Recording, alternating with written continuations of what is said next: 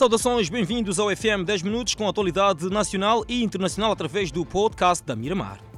O informe do Presidente da República, Felipe News, devido a opiniões das bancadas parlamentares. A Frelimo considera que o informe do Presidente da República superou as expectativas, enquanto que a Renamo considera que o mesmo não corresponde à realidade do país. Um informe, duas visões distintas. A bancada parlamentar da Frelimo não poupou elogios, chegando mesmo a interromper momentaneamente a apresentação para, de forma combinada, ovacionar através de aplausos a radiografia do país. Terminada que estava a apresentação, palavras faltavam à bancada maioritária para descrever o mérito na abordagem sobre o combate à corrupção. Os elogios da Frelimo eram sequenciados para outras áreas, como, por exemplo, turismo, agricultura, educação, saúde, exploração de recursos e exploração da rede elétrica. Nem mesmo a possibilidade de instituição de uma unidade específica para combate aos rápidos mereceu elogios. Aliás, a Renamo queria ouvir nomes, nomes de supostos mandantes dos raptos. Não ouviu e não gostou. O informe foi marcado pela ausência da bancada do MDM, que, segundo o seu porta-voz, foi uma forma de pressão à eleição supostamente viciada dos membros da CNE.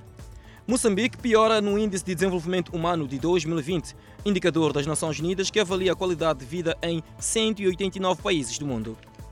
Dos 189 países analisados, Moçambique situa-se na posição 181, no mais recente Índice de Desenvolvimento Humano divulgado esta semana pelas Nações Unidas. Em termos práticos, o país desceu uma posição face a 2019, posição 180.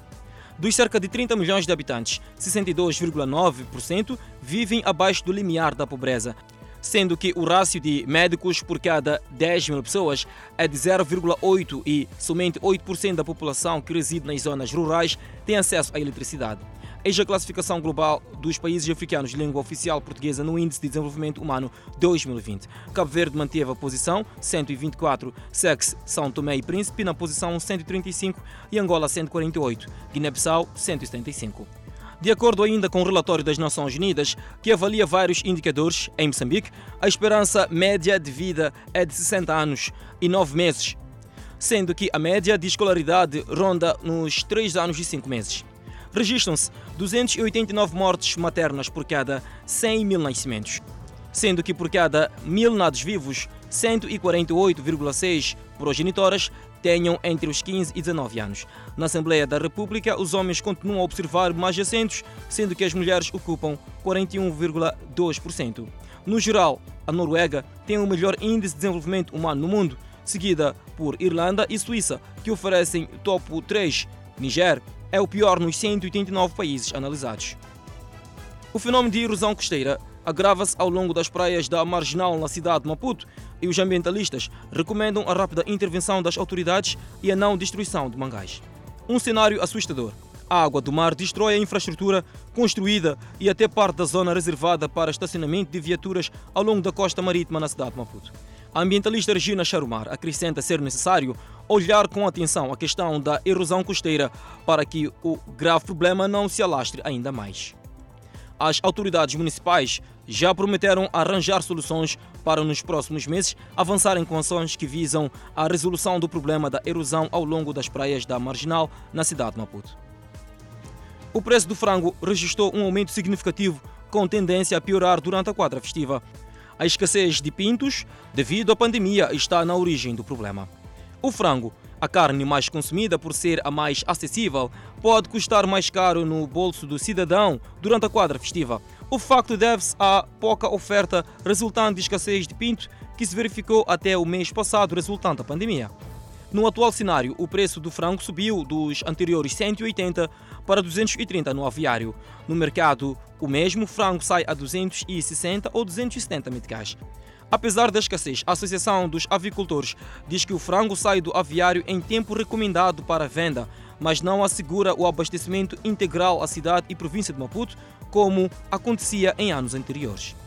O Conselho Municipal de Maputo vai introduzir a partir do próximo ano uma nova taxa. Trata-se da taxa de saneamento, cuja cobrança será feita através da fatura de água água mais cara a partir do primeiro semestre de 2021 no município de Maputo. O reajuste será impulsionado pela introdução da taxa de saneamento, que já será cobrada a partir da fatura de água, à semelhança da taxa de lixo cobrada na fatura de energia.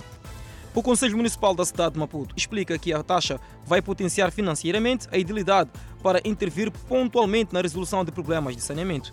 A Autoridade Reguladora de Água, órgão que irá supervisionar a implementação da taxa, assegura que vai, neste processo, garantir a nível nacional que se cumpra com o estabelecido para a fixação da tarifa de saneamento com uniformidade no que concerne aos direitos e deveres dos consumidores e das entidades gestoras. Segundo a idilidade, a cobrança da taxa de saneamento visa, por outro lado, a melhoria do fornecimento de água de qualidade 24 horas por dia. Atualmente, 30% dos municípios ressentem-se da escassez de água potável, havendo bairros onde a água só jora uma ou duas horas por dia. O presidente da República, Felipe News, destaca a necessidade da criação de uma unidade especializada no combate aos raptos.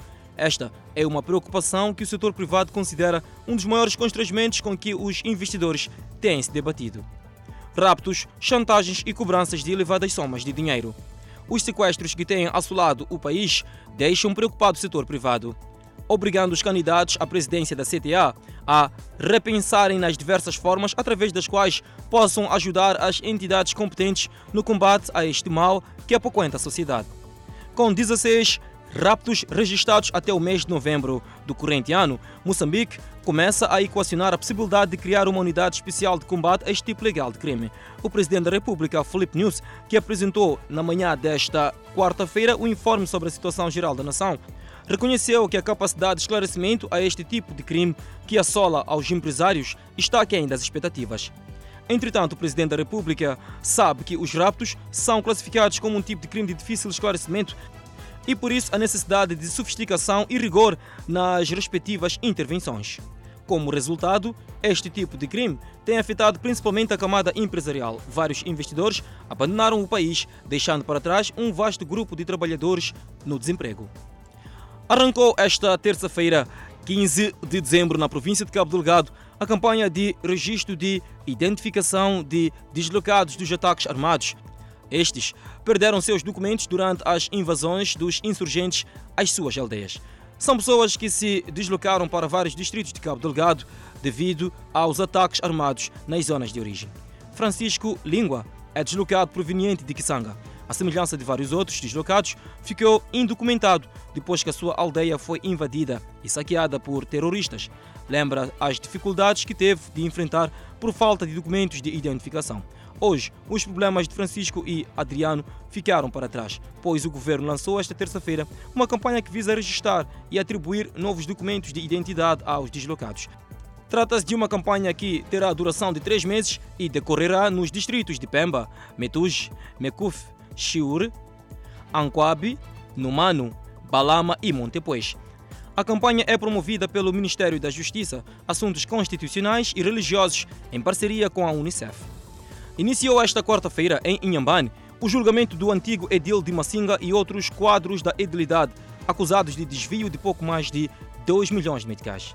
O crime foi despoletado pelo Gabinete Provincial de Combate à Corrupção em Inhambane e remetido ao Ministério Público, onde foram constituídos arguídos seis indivíduos, sendo o Egedil Clemente Boca, dois vereadores, um chefe da contabilidade, um topógrafo, além de uma mulher sem vínculo com o Estado, que até a data dos factos era gestora de uma casa de hóspedes pertencente a um vereador. No despacho de pronúncia, lido esta quarta-feira pelo juiz de causa Carlos Pedro, o grupo sacou de forma indevida dos cofres do município cerca de 2 milhões de meticais. O primeiro arguído a ser ouvido no tribunal foi Clemente Boca, o homem que dirigiu o município de Massinga de 2009 a 2019. Este negou boa parte das acusações feitas pelo Ministério Público mesmo com provas documentadas em cópias anexadas no processo. Boca negou ter assinado um cheque a favor de Angélica Rafael na ordem de 500 mil meticais para indemnização de beneficiárias numa parcela onde o município tinha interesse de atribuir talhões a 13 membros da Assembleia Municipal, além da construção de uma escola primária. A assinatura é minha, mas não me lembro ter passado este cheque a favor destas pessoas. Algo não está correto, disse Boca no tribunal em relação à adjudicação direta que era feita para o fornecimento de bens com uma empresa cujo proprietário era chefe de contabilidade, respondeu que não sabia que seu colega era proprietário de uma casa de hóspedes. Se eu soubesse, não teria celebrado contrato com ele, esclareceu Boca, tendo lamentado o facto de seus colaboradores terem-lhe escondido que eram gestores de instituições que celebravam contratos com a idilidade. Além dos seis arguidos, o tribunal arrolou 18 declarantes que serão ouvidos na quinta e sexta-feira desta semana.